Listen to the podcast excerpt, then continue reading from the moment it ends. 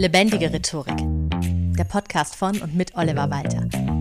Jeden Montagmorgen eine neue Folge mit Tipps, Tools und Talk zum Thema Rhetorik und Kommunikation. Hallo und herzlich willkommen zu einer neuen Folge Lebendige Rhetorik. Heute geht's um Krise. Überall ist gefühlt anscheinend gerade Krise. Wir kommen aus dem Krisenmodus gar nicht mehr raus. Spätestens seit 2015 folgt eine Krise der anderen. Ja, muss ich sagen, als gebürtiger Nürnberger und damit zwangsläufig Fan des ersten FC Nürnbergs bin ich es gewohnt, mit der Krise als Dauerzustand ganz gut klarzukommen. Trotzdem macht das natürlich auch was mit unserer Rhetorik und die Krise erfordert auch eine sehr eigene Rhetorik. Man kann sagen, Krisen haben eigentlich immer ihre eigene Rhetorik. Egal welche Art von Krise, rhetorisch sind sie alle sehr ähnlich. Also egal ob globale Energiekrise, Pandemie oder sowas wie Eheprobleme oder dass ein Fußballverein oder eine Partei die selbstgesteckten Ziele nicht erreicht oder ein Unternehmen insolvent ist oder mit schönem Gruß an Robert Habeck einfach nicht mehr produzieren kann.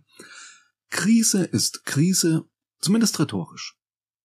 Laut dem Krisenforschungsinstitut in Kiel ja, das gibt es, habe ich auch gestaunt, als ich das recherchiert habe, gibt es jährlich im deutschsprachigen Raum rund 25.000 bis 40.000 bilanzielle Krisen, also eher wirtschaftliche, sowie ca. 250 bis 280 kommunikative Krisen, oft auch als Skandale in den Medien bezeichnet.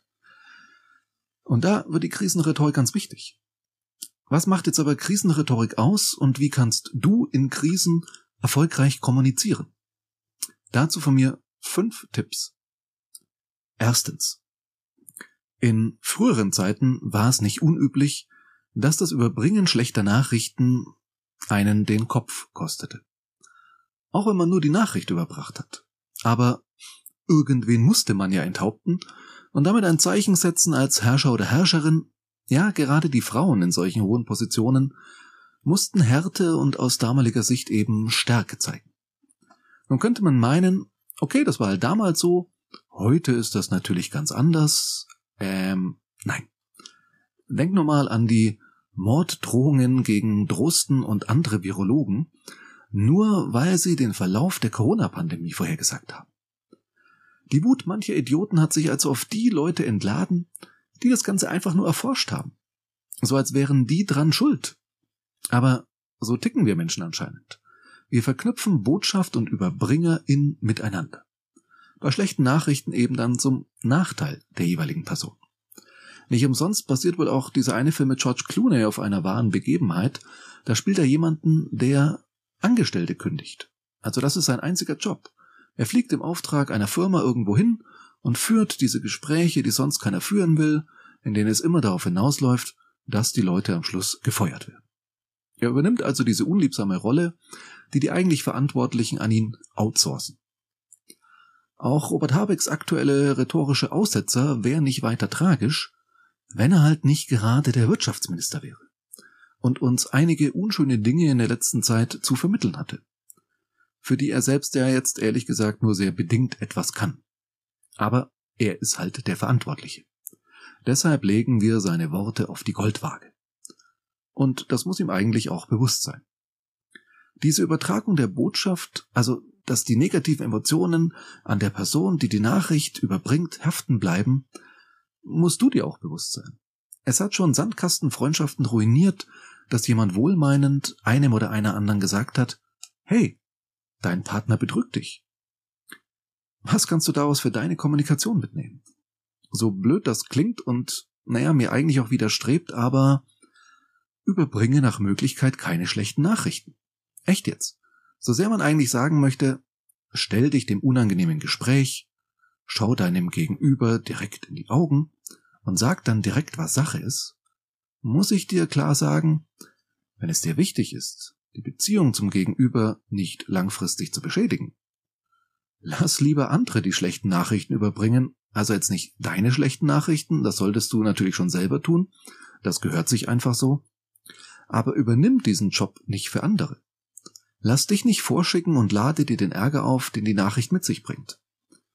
Wenn der oder die Vorgesetzte oder Chefchef -Chef oder Vorständin dir sagt, dass die Abteilung umstrukturiert wird und Leute versetzt werden müssen und dich dann damit losschicken will, dass du das deinen Leuten sagst, dann sag ruhig sowas wie, also ehrlich gesagt fände ich's besser, das hören die von ihnen persönlich. Oder etwas in der Art. Wer heißt es so schön? Du kannst der Hammer sein oder auch der Amboss, aber sei niemals das Material dazwischen. Zweitens. Krisen bestehen meist aus zwei Dingen. Den Fakten und dem Umgang mit den Fakten. Letzteres ist ja unser Metier, es geht ja um Rhetorik und zum Beispiel auch, wenn Dinge aufgebauscht werden. Siehe zum Beispiel diese ganze Diskussion um Cancel Culture. Da haben einige, nach meinem Geschmack erstaunlich wenige Veranstaltende gesagt, hey, dieses Lied Laila, das ist uns zu niveaulos, das wollen wir auf unseren Events nicht haben. Und die Medien machten daraus ein generelles Verbot und so eine große Zensurdebatte, während Laila im ZDF Fernsehgarten vor Millionen Publikum gespielt wurde. Ich glaube, es war die Zeitschrift mit den vier Buchstaben, die riefen dann im Zuge dieser Winnetou-Debatte bei einem anderen Schlagersänger an, ob er denn nun Angst habe, sein Lied Cowboy und Indianer könne auch bald gecancelt werden. Und er ließ dann wohl so einen ordentlichen Rant ab über Political Correctness und Cancel Culture und so weiter. Und die Medien machten daraus die Schlagzeile Zensur von Cowboy und Indianer, Doppelpunkt. Sänger wehrt sich dagegen. Dabei war es ein rein hypothetisches Szenario. Und genau das gibt's im Kleinen eben auch. Lass dich mal drei Wochen krank schreiben und sag niemandem auf Arbeit, was du eigentlich hast. Hinterher lässt du dir dann die ganzen Theorien, die entstanden sind, erzählen und kannst dann für die kreativste einen kleinen Preis ausloben. Aus einer Routine-OP an der Hüfte wird dann ganz schnell ein harter Drogenentzug, eine exotische Geschlechtskrankheit, die seit 200 Jahren ausgerottet ist oder was weiß ich was sonst. Und das gibt's auch im Privatleben. Ich kenne tatsächlich hier bei uns auf dem Land Leute, die sind nach einer unschönen Ehekrise umgezogen, 300 Kilometer weit weg, weil die Leute immer noch weiter spekuliert haben, also wenn sie sich zu lange mit einem anderen Mann unterhalten hat, oder er über Nacht auf Geschäftsreise war und sein Auto nicht vorm Haus stand, und das haben die nicht mehr ausgehalten. Fazit, was kannst du daraus mitnehmen? Kontrolliere das Narrativ. Wenn du nicht darüber redest, wird trotzdem drüber geredet in einer Krise. Klar ist es bei persönlichen Krisen wahrscheinlich weitaus unangenehmer, etwas mehr oder minder öffentlich zu kommunizieren, aber selbst bei Firmenkrisen und so weiter wird ja manchmal versucht, Infos krampfhaft zurückzuhalten, und dann werden die Lücken eben kreativ ausgefüllt. Auch die Spekulationen bei den eigenen Angestellten nehmen dann überhand und belasten irgendwann das Betriebsklima. Also, so unangenehm es auch sein mag, raus mit allen Infos, die du irgendwie guten Gewissens rausgeben kannst. So fragen wir uns vielleicht, wie sinnvoll es ist, dass wir öffentlich verlautbaren lassen, zu wie viel Prozent unsere Gasspeicher aktuell gefüllt sind und damit ja den Russen genau sagen, wie viel Gas sie uns noch liefern dürfen, bevor wir genügend davon haben. Eigentlich ziemlich dumm, aber bevor dann wild spekuliert wird, die Medien das Ganze aufbauschen, gibt es im nächsten Winter überhaupt noch Gas? Und der Gaspreis völlig durch die Decke geht, also noch mehr als ohnehin schon, veröffentlicht man lieber ständig die aktuellen Füllstände. Das ist Krisenkommunikation und die ist in der Hinsicht tatsächlich dringend nötig. Drittens. Egal wie global und riesig eine Krise ist, wir Menschen sind von Evolution mit einem ordentlichen Anteil Egoismus ausgestattet worden. Klar sind wir auch hilfsbereit, häufig zumindest, aber wir fragen uns immer, automatisch auch immer, äh, was bedeutet das jetzt eigentlich für mich? Also wir wissen natürlich, dass der Ukraine-Krieg eine humanitäre Katastrophe ist für die Ukrainerinnen und Ukrainer. Und trotzdem taucht in unseren Köpfen die Frage auf, ja, um, was heißt das denn jetzt für uns? Sprit wird teurer, Heizen auch, Weizenmehl war kurzzeitig aus im Supermarkt, hallo? Ich kann die Woche keinen Kuchen backen oder was? Also das klingt furchtbar banal und egoistisch und kleinstirnig, aber das beschäftigt uns. Und so ist es in allen Krisen, dass sich diese Fragen den Menschen aufdrängen. Und du die in deiner Krisenkommunikation beantworten musst. Kinder fragen sich, was die Scheidung der Eltern jetzt für sie bedeutet. Wenn Angestellte hören, dass die Firma sich neu strukturieren muss und die weltweite Krise den Umsatz schrumpfen lässt, fragen die sich, was heißt das jetzt für meinen Arbeitsplatz? Habe ich morgen noch einen Job? Bedenke all solche offenen Fragen in deinen Äußerungen zu einer Krise. Sag den Menschen immer, was das für sie konkret bedeutet. Viertens.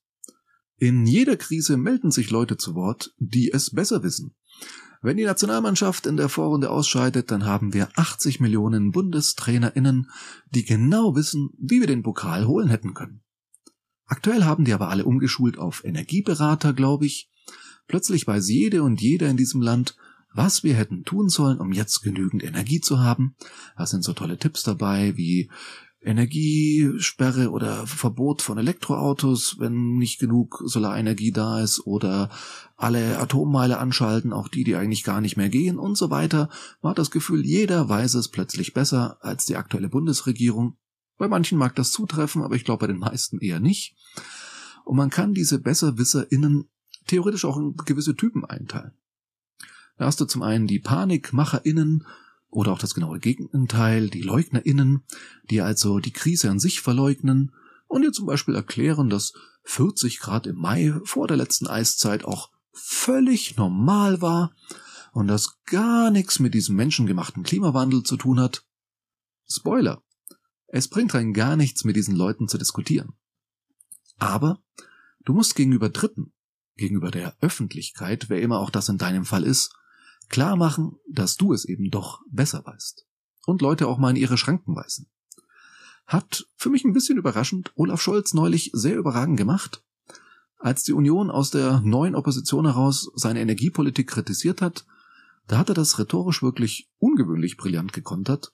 Er hat nämlich in der Debatte im Bundestag so sinngemäß gesagt, die Union wäre zwar aus allen möglichen Energiequellen ausgestiegen, aber nicht in neue eingestiegen. Und das war im Augenblick ein sehr starker Konter, so nach Motto, wir räumen euren Mist jetzt auf, dann haltet euch mal ein bisschen zurück. Und das ist tatsächlich wichtig, dass du klar machst, wenn es so ist, dass du die Sache im Griff hast und dass sich da jetzt keine einmischen braucht.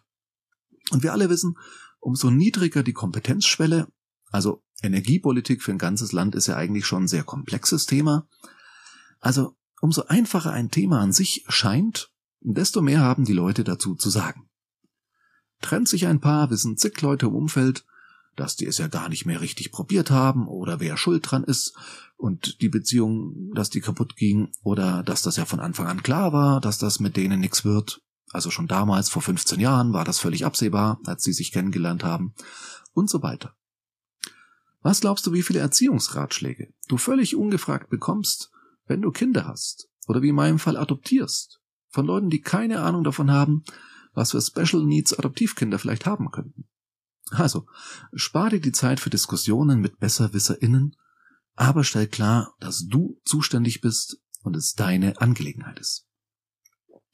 Fünftens. In Krisen ist das Timing nochmal wichtiger als sonst. Wann du Infos rausgeben und sehr klar kommunizieren solltest. Und wann es vielleicht auch mal besser ist, so ein bisschen vage zu bleiben zum Beispiel erlebt man das ja oft, wenn es um den Rücktritt eines Ministers geht oder um eine Trainerentlassung in der Bundesliga. Dann wird er ja nicht offen und klar gesagt, ja, ja, wir überlegen ihn zu feuern, aber vielleicht lassen wir es auch so aus Mangel der Alternativen. Schauen wir mal, was die Sitzung heute Nacht ergibt.